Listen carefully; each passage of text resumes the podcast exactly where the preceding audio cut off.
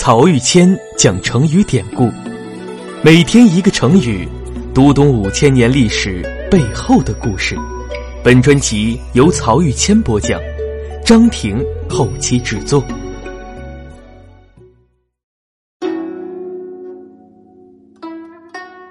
这一讲我们分享的成语是“良禽择木而栖”。这个成语出自《左传》哀公十一年。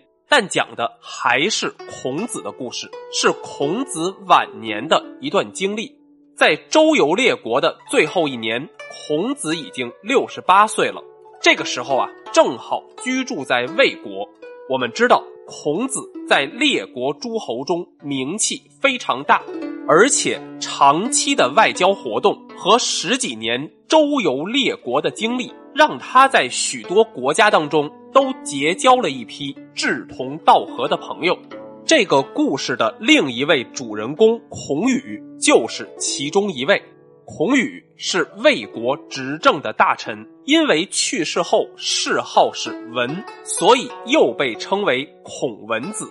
另一个著名的成语“不耻下问”就是孔子用来形容孔宇的。说是孔宇去世后，因为谥号叫做文，有人不理解，就来问孔子。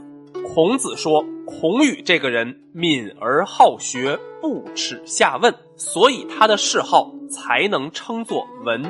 敏而好学，不耻下问的意思，就是聪明又好学，向不如自己的人请教，也不会感到羞耻，用来形容孔宇孜孜不倦的探索精神。”那说到这里呢，我再来为大家补充几点小知识。第一个，我们在《左传》《论语》这些典籍中讲到的魏国，并不是战国七雄当中的那个魏国，两个国家的名字是同音不同字。《论语》中的魏国是保卫的卫，这是周武王弟弟康叔的封国，位置啊在今天河南省北部的鹤壁市。这个国家实力比较弱，但存在的时间非常久，连秦始皇统一中国都没有把它给灭掉，一直到秦二世的时候才正式亡国。而战国七雄的魏国是魏晋南北朝的魏，这个呀是从晋国分化出来的，一直到战国早期韩赵魏三家分晋的时候，才在历史上出现。一度势力很强，但后来在四面夹击下越来越弱，最后啊，在秦始皇统一中国的战争中，早早的就被消灭了。第二个呢是谥号，谥是一个言字旁，右边一个收益的益，是古代帝王将相死了以后，人们根据他一生的所作所为所给予的评价。我们今天常说的汉武帝的武，隋炀帝的炀，都是谥号。文可以说是中国古代最好的谥号了。对于皇帝来说，只有像汉文帝、唐太宗这种历史形象极为正面的，才可能被视为文。对于大臣呢，那也是最高等级的荣誉了。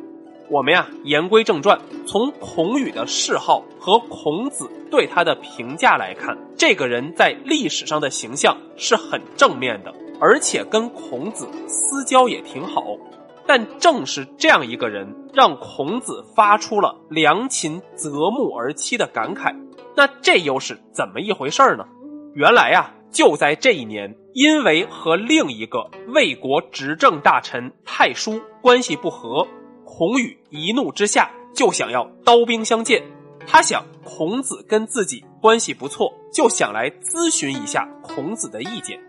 可谁知道啊，孔子非常反对这种做法，并没有因为孔宇是自己的老朋友就网开一面，而是直截了当的拒绝说：“如果你问我礼仪祭祀的事情，我还多少知道一些；用兵打仗的事情，我从来没有听说过。”说完，就命人收拾行李，要离开魏国，还扔下一句话：“飞鸟能选择去哪棵树上栖息，树难道还能选择飞鸟吗？”意思就是，我可以自由选择要去哪个诸侯国，诸侯国难道能有权利决定我的去留吗？孔子这句话的原文是“鸟能择木，木岂能择鸟”。后来啊，就引申为“良禽择木而栖”这个成语，用来表示那些有本事、有能力的人可以自主选择他所服务和效忠的对象。